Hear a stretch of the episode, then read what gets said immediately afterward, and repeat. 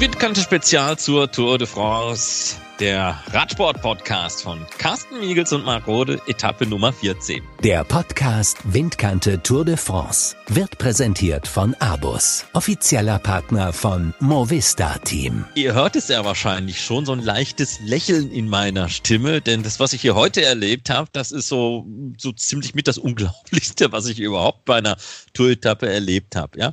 Ähm, wenn, wenn ihr bei Global Cycling Network, bei GCN über der App dabei wart, bei dieser ähm, Tour-Etappe, dann werdet ihr es sehr wahrscheinlich in einer der Fernsehwerbepausen gehört haben, wie Jens Vogt sagte.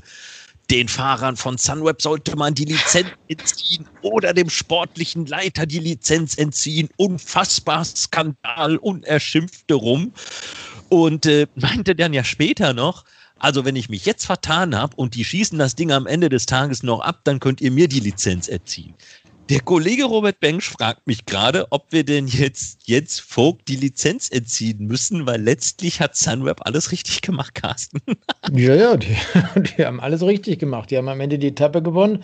Mehr kann man nicht erreichen bei so einem Abschnitt bei der Tour de France. War genial. Und aber du, vielleicht ist das auch so ein Teil des, des modernen Radsports, weißt du? Und Jens kommt ja, ich will nicht sagen aus einer alten Zeit, nee, da gibt es noch viel ältere, aber zumindest mal nicht aus der aktuellen Zeit des Radsports von drei, vier, fünf Jahre zuvor. Und da war das möglicherweise anders bei der Tour sowieso, weil man dann immer wieder Mannschaften rausgeschickt hat, die aus dem, aus dem zweiten Glied gekommen sind, um dort die Sponsoren in einer Fluchtgruppe zu präsentieren und all solche Sachen. Und Edgy Badgy, das haben sie heute nicht gemacht. Das haben sie in letzter Zeit auch nicht wenig gemacht. Und da kannst du hin und her diskutieren während solcher Etappen und auch sämtlichen sportlichen Leitern die Lizenz entziehen, wenn deren Mannschaft am Ende ganz oben auf dem Podium steht, die Etappe gewonnen hat. Was willst du sagen?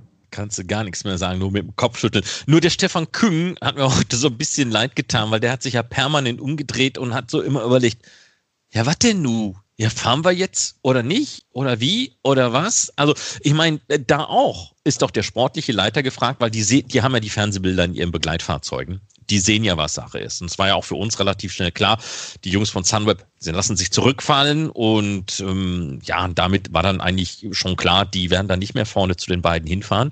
Dann hätte man da ja Fersengeld geben können. Es hat ja wahnsinnig lange gedauert, bis die kapiert haben, die kommen nicht mehr zurück.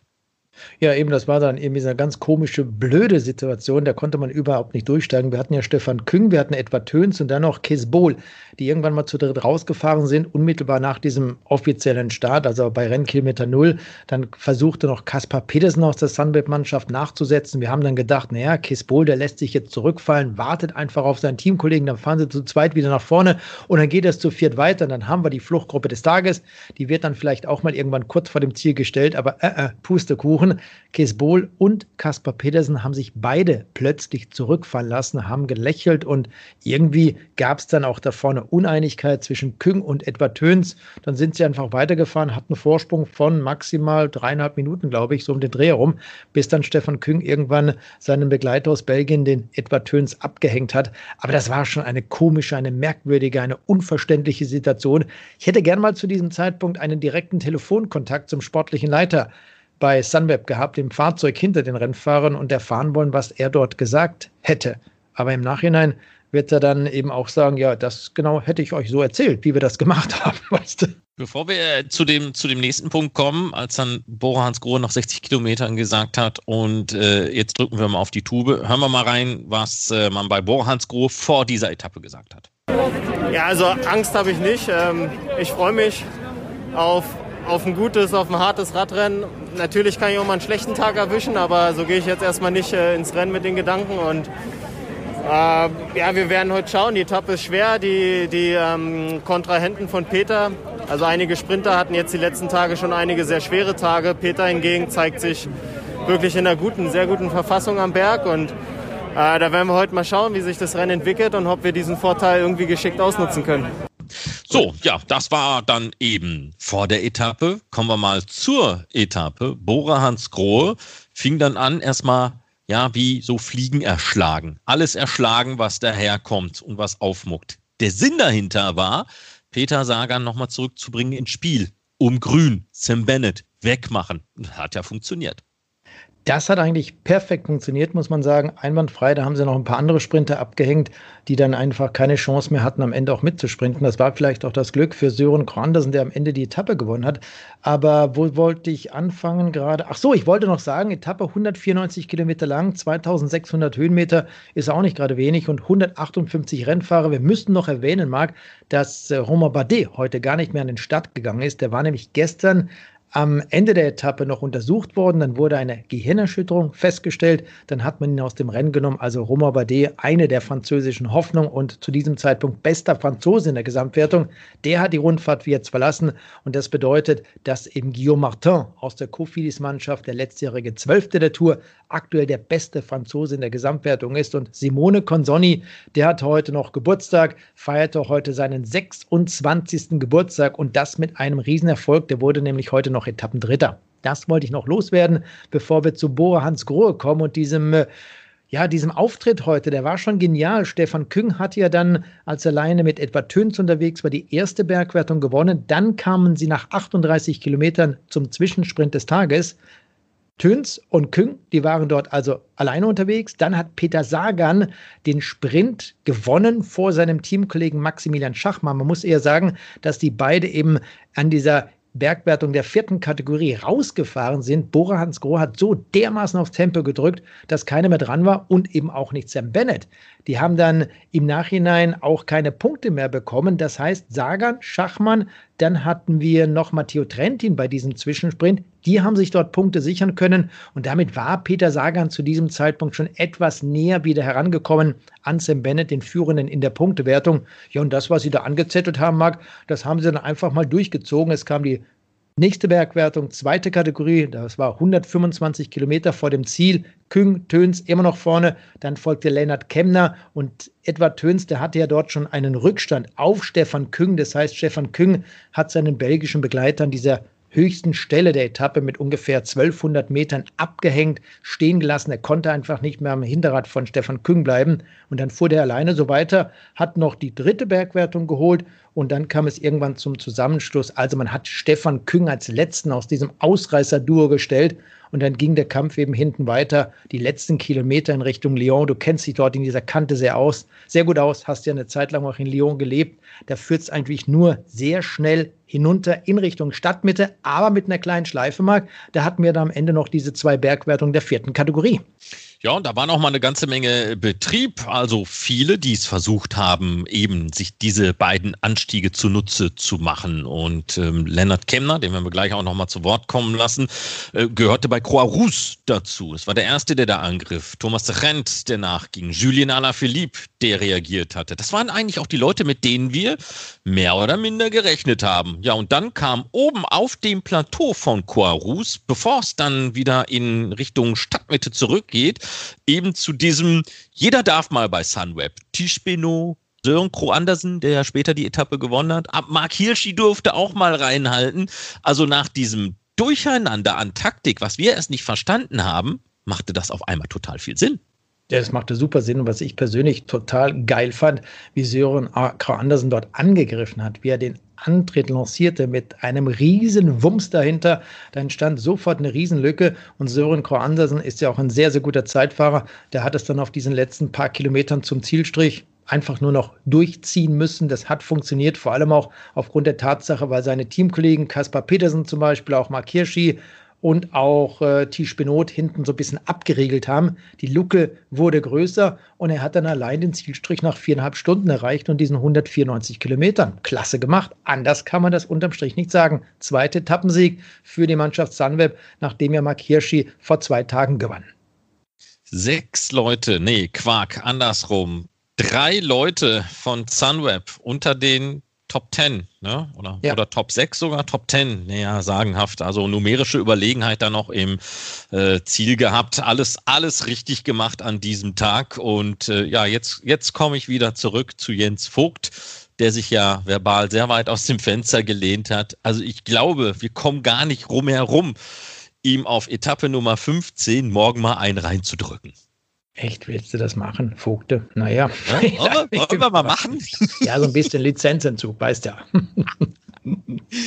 Ja, das war, das war eine tolle, tolle Etappe heute und so ein bisschen, bisschen seltsames Gefühl, weil wenn man, wenn man am Fernsehen sieht, was man in, in Realität über Jahre kennengelernt hat, dann fühlt sich das irgendwie so seltsam an, wie so eine Reise zurück in so einem Zeittunnel in die Vergangenheit hinein. Also für mich auch emotional ähm, eine schöne Etappe. Nee, haben sie wirklich schön gemacht. Kann man nur sagen, Glückwunsch an Sunweb, an den sportlichen Leitern, die Rennfahrer, die es umgesetzt haben. War alles klasse. Ne? Und im Ergebnis muss man auch sagen, die Sprinter, über die wir sprachen, also einmal Sam Bennett, okay, das war der größte Gegner im Kampf um die Punktewertung. Der hat heute viele Punkte verloren. Auch, äh, sag mal schnell hier, der kleine Sprinter Caleb Youn hat heute viel Rückstand hinnehmen müssen. Er kam irgendwann in eine Gruppe, die hatte, glaube ich, was 20 oder noch mehr Minuten Rückstand. Die Karenzzeit, die lag heute bei dieser Fahrzeit bei 40 Minuten und 14 Sekunden. Alle Fahrer sind im Rennen, auch Roger Kluge und Caleb Ewan natürlich, all die anderen auch. Das heißt, wir haben jetzt noch 157 Fahrer in der Gesamtwertung. Bei dieser Tour de France eine weitere Aufgabe gab es heute während der Etappe zu vermelden und das war Pierre Latour, Teamkollege von Romain Bardet, der heute eben, wie schon gesagt, gar nicht an den Start gegangen ist. Und Pierre Latour mit seinen 26 Jahren hat also auch seine zwischenzeitlich dritte Tour de France verlassen müssen und das an diesem 14. Tag. Ich habe Lennart Kemner gerade schon angesprochen. Ähm, wollen wir mal hören, was er zu sagen hat. Borans Grohe hat ja heute 23 Punkte für Peter Sagan zurückerobert. Der Rückstand zwar immer noch gewaltig gegenüber Sam Bennett, aber man hat was weggenommen. War es das den wert? Aber ich ganz ehrlich bin nicht, nee. 23 Punkte ist jetzt nicht unbedingt das, was wir uns hier erhofft haben heute. So ehrlich muss man sein. Äh, wir sind wieder ziemlich stark gefahren, aber am Ende hat uns äh, ja, noch ein Mann gefehlt, um das da wirklich zusammenzuhalten. Und äh, das ist ein bisschen schade, keine Frage. So, und damit können wir dann, glaube ich, so langsam den Blick äh, werfen auf äh, die Sonderwertung. In der Gesamtwertung hat sich heute durch den Tag ja erstmal gar nichts verändert.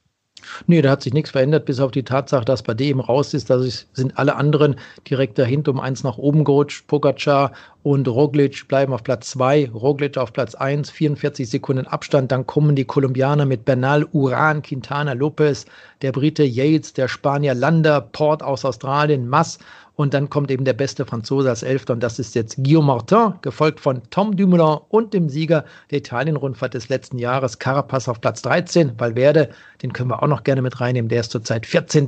mit 6 Minuten und 22 Sekunden Rückstand. Punktewertung haben wir gerade schon angesprochen. Sam Bennett hat sein Trikot verteidigt, weil der Vorsprung eben auch groß genug war. Aber Peter Sagan ist ein bisschen herangekommen. 262 zu 219 Punkten steht es da aktuell für den Iren. Auf der 3 neu jetzt Matteo Trentin mit dabei. 169 Punkte, Abstand riesengroß. Aber auch das Team CCC hat ja heute mitgemischt. Eben vielleicht mit dem Hintergrund, wir versuchen mal den Trentin da so ein bisschen zu lancieren. Ja, haben sie doch super gemacht. Matteo Trentin, der ja vor 13 Jahren übrigens, nein, nicht vor 13 Jahren, Matteo Trentin, der 2013 die Tour de France-Etappe in Lyon gewonnen hat, der wurde heute noch Etappensiebter, hat dazu auch noch einige Punkte bekommen. Du hast ja gerade angesprochen, Marc. Dadurch hat sich der Italiener auch in dieser Punktewertung um zwei Positionen verbessern können. Auch da kann man sagen, die Arbeit seiner Mannschaft CCC hat sich gelohnt und er ist ja gar nicht mehr so weit auch von Peter Sagan entfernt. Also dieser Kampf um die Punktewertung dieser Tour de France, der ist sehr, sehr spannend, ist noch lange nicht entschieden. Und da geht es morgen beim Zwischensprint des Tages ungefähr bei Rennkilometer 60 um eine weitere Entscheidung. Aber das Ding ist noch lange nicht durch, denn diese Sprinter, die werden morgen bei der Bergankunft Grand Colombier sicherlich keine Punkte machen. Da gibt es eine Menge Punkte. Heute gab es auch einige unterwegs, hat aber in der Bergwertung zu keinen großen Veränderungen geführt. Benoit Cosnefort mit seinen 36 Zählern weiterhin der Mann im gepunkteten Trikot vor Nance Peters und Marc Hirschi, beide mit 31 Zählern. Aber eben morgen, und da kommen wir ja gleich noch zu, zwei Berge der ersten Kategorie und das Finale am Grand Colombier, eure Kategorie, also noch einmal Jackpot Pot an Punkten. Ja, der Blick auf die Nachwuchsfahrerwertung, auch da keine Veränderungen auf den ersten Plätzen. Tadej Pogacar weiterhin in Weiß, nachdem er das Trikot am Vortag erobert hatte. Egan Bernal auf der 2, 15 Sekunden die Differenz, 2 Minuten 10 der Rückstand von Enric Mas auf den Slowenen an der 1.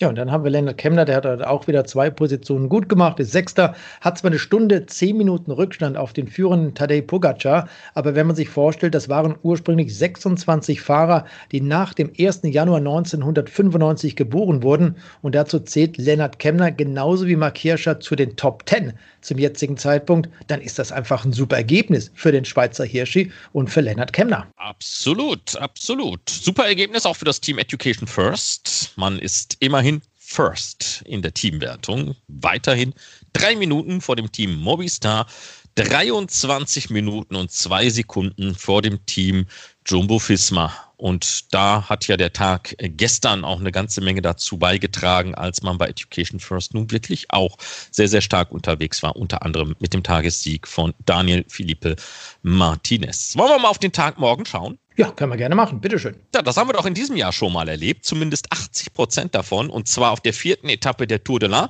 Direkt nach dem Restart in diese Saison. Das Finale der kleinen Rundfahrt im Departement A ist in weiten Teilen eine exakte Kopie dieser 15. Tour de France Etappe gewesen. Von Lyon aus geht es zum Grand Colombier. 175 Kilometer sind zu bewältigen. Viele gemeine Berge stehen da an.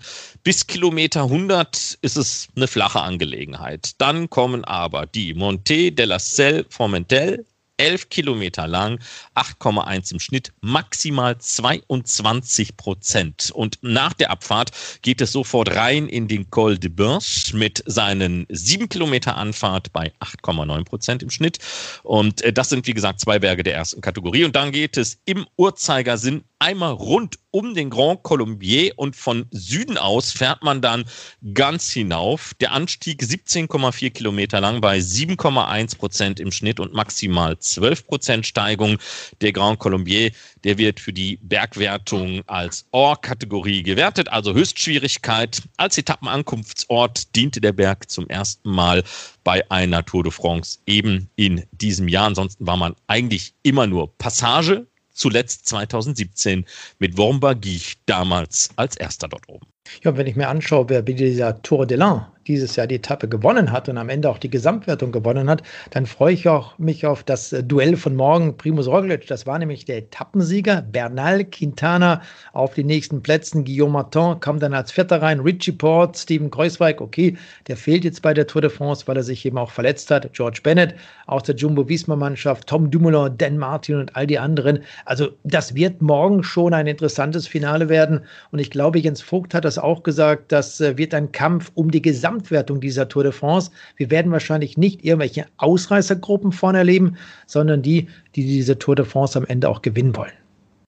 Und ich bin gespannt, was wir erleben, denn äh, ich hatte ja das Vergnügen, diese Tour de l'Ain zu kommentieren und äh, habe gesehen, wie Primus Roglic im Finale mit Egan Bernal förmlich gespielt hat. In einer provozierenden Art und Weise, wo ich sage, gut, das musste jetzt nicht zwangsweise sein, denn der Slowen hat sich immer wieder an die letzte Position zu Bernal zurückfallen lassen, so ganz nach dem Motto, willst du mit mir spielen? Komm, wir spielen ein bisschen, aber ich glaube, Bernal war da es war ja gerade nach dem Restart so schon komplett am Anschlag gewesen und Roglic, der war wesentlich besser drauf. Und der war ja noch nicht mal bei 100 Prozent, trat einmal an und dann flog der Kolumbianer hinten weg.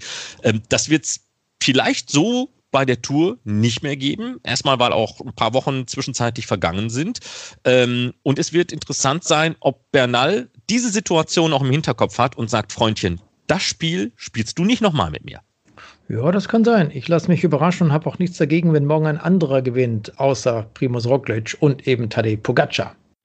Gut, dann freuen wir uns auf diese 15. Etappe. Danach folgt der zweite Ruhetag und äh, wir kommen dann jetzt auch langsam zur Ruhe und klappen das Buch des Tages hier einfach mal zu.